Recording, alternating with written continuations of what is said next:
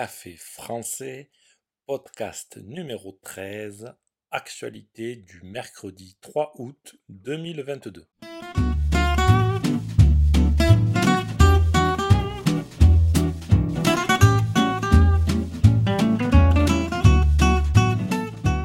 Bonjour chers auditeurs, comment allez-vous aujourd'hui? Bienvenue sur Café français le podcast qui vous aide à améliorer votre français.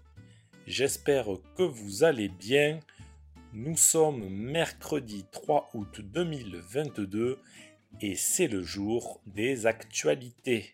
N'oubliez pas que vous pouvez retrouver la transcription de ce podcast ainsi que des exercices sur le site internet caféfrançaisavecgautier.com. C'est parti, prenez un café et parlez français.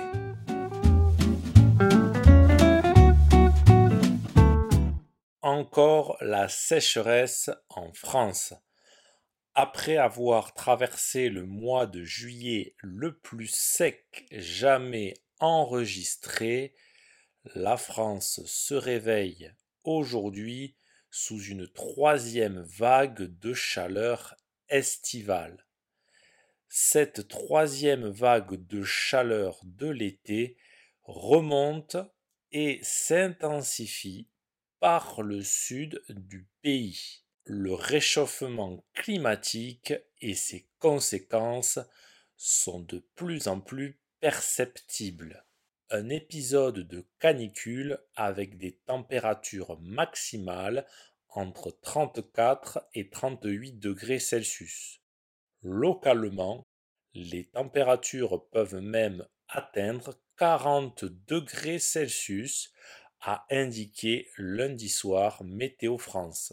Cette nouvelle canicule s'annonce plus courte et moins intense que celle de mi-juillet, lors de laquelle des records absolus avaient été battus dans 64 villes, dépassant parfois les 40 degrés Celsius. Mais ce retour si rapide de forte chaleur vient frapper une majeure partie du pays déjà affecté par une sécheresse exceptionnelle. Cette sécheresse a de lourdes conséquences sur notamment l'agriculture, les loisirs aquatiques et le transport fluvial, c'est-à-dire le transport sur les fleuves.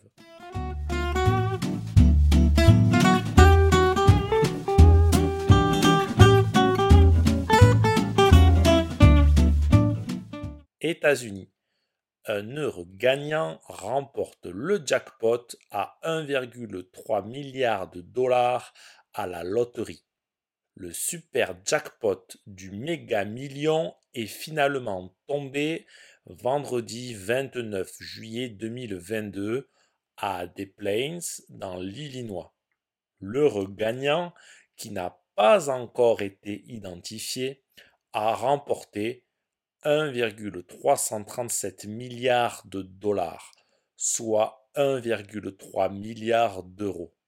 La station-service Speedway où le ticket a été vendu va recevoir une prime de 500 000 dollars. Personne ne sait comment ce nouveau milliardaire utilisera son argent. Et vous, que feriez-vous si vous gagnez à la loterie?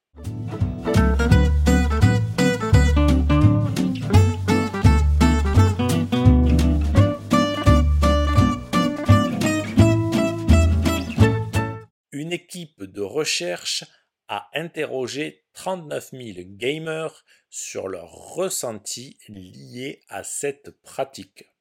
En France, nous utilisons le mot anglais gamer pour parler des personnes qui jouent beaucoup aux jeux vidéo. Certains pensent que les jeux vidéo rendent nerveux, d'autres qu'ils rendent plus heureux.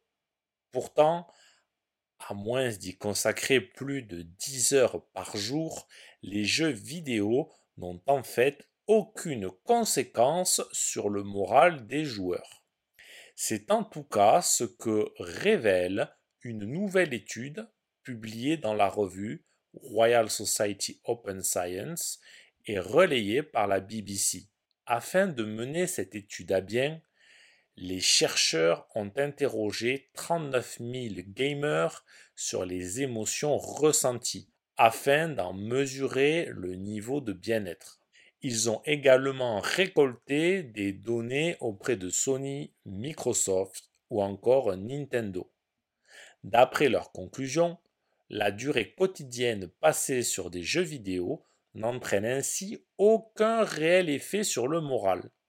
Cette étude vient contredire une enquête publiée en 2020 selon laquelle les individus qui jouent plus longtemps aux jeux vidéo seraient nécessairement plus heureux. Les effets du gaming sont questionnés un peu partout à travers le monde. En Chine, les enfants ne sont ainsi autorisés à jouer qu'une heure par jour et uniquement les vendredis, week-ends et jours fériés. Pourtant, de nombreux gamers affirment que la pratique du jeu vidéo est bénéfique.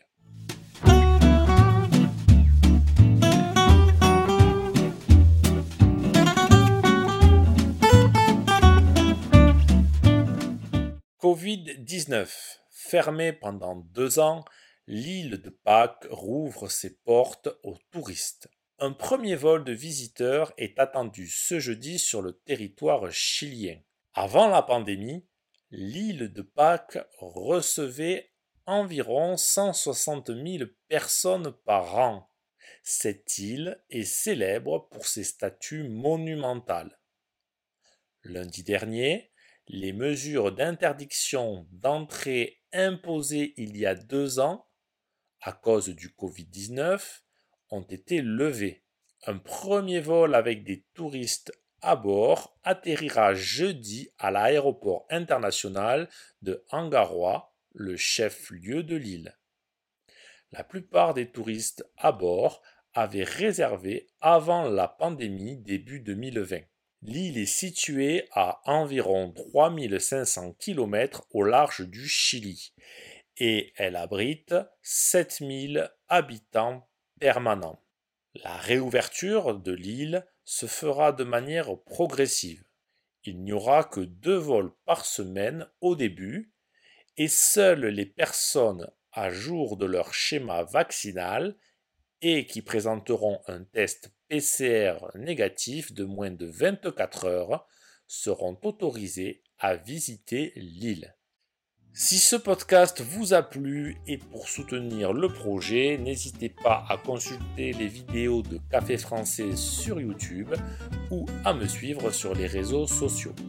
Vous pouvez aussi me retrouver sur le site internet caféfrançaisavecgautier.com. A bientôt chers auditeurs.